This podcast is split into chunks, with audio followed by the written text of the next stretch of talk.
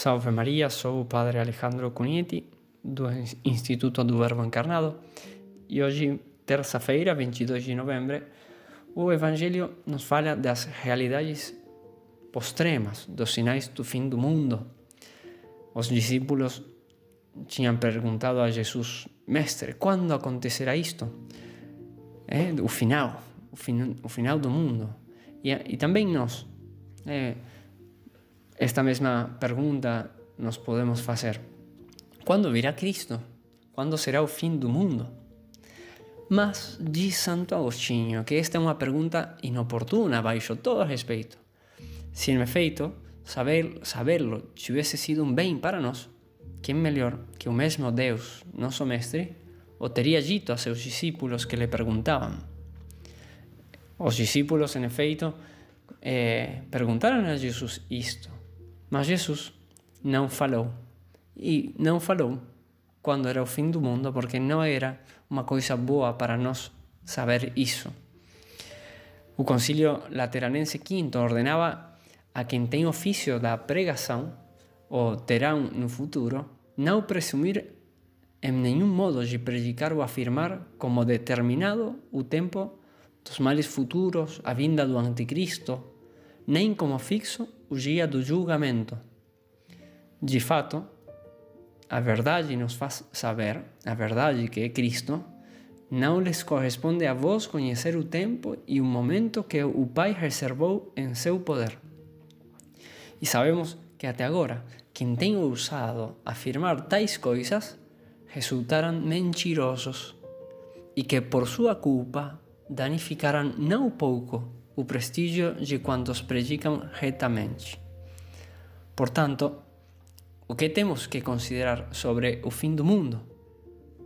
Bem, que, como diz São Paulo aos Tessalonicenses, que o dia do Senhor virá como um ladrão na noite. Disto certamente temos certeza. Cristo e o fim virão vai vir o, o final do mundo. A, Cristo virá julgar todos os homens.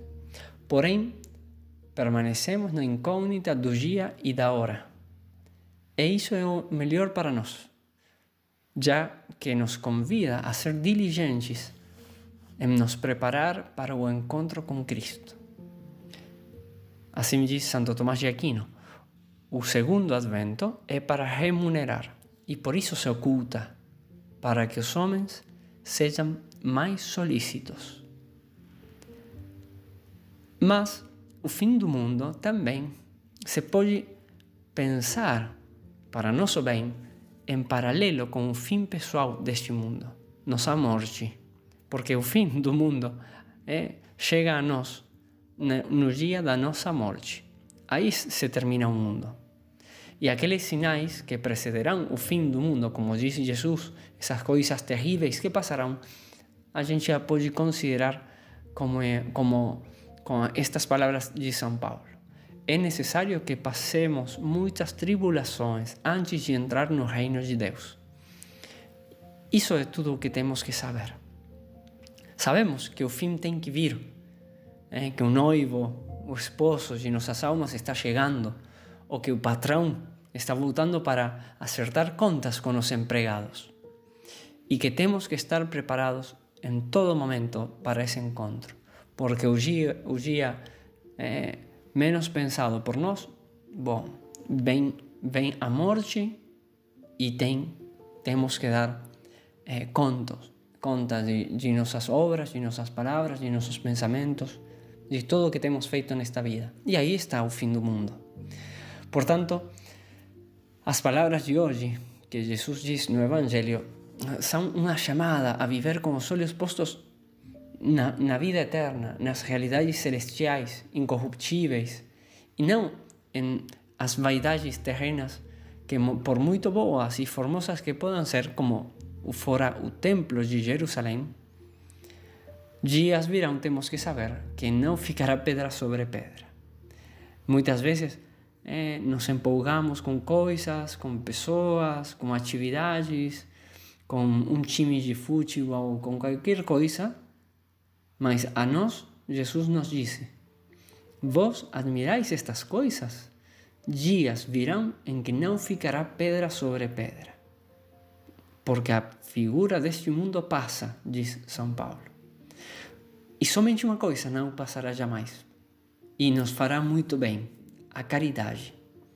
A caridade na nossa vida cotidiana, com as pessoas que nos rodeiam, com nossos familiares, a caridade com a qual fazemos as nossas obrigações, nossos trabalhos, nossos estudos. Essa caridade não passa mais. E por isso temos que ter em maior estima estas coisas que não passam, as realidades que permanecem eternamente. E a elas devemos eh, procurar com todas as nossas forças. Em viver, por exemplo, com caridade, com a graça de Deus. Por isso, peçamos à Santíssima Virgem Maria a graça de ter uma fé forte que saiba olhar as realidades deste mundo, até a nossa própria vida, como as vê Deus, desde essa perspectiva. E realmente nos dediquemos com muito empenho, com muito esforço, em viver preparando-nos para o encontro com Cristo no dia da nossa morte que falar do fim do mundo seja sempre para nós, falar da nossa preparação para o dia da nossa morte, na qual este mundo tem é, acabado para nós e começa a vida eterna. Que Maria nos conceda a todos a graça de estar preparados para o dia de nosso encontro com Cristo Juiz.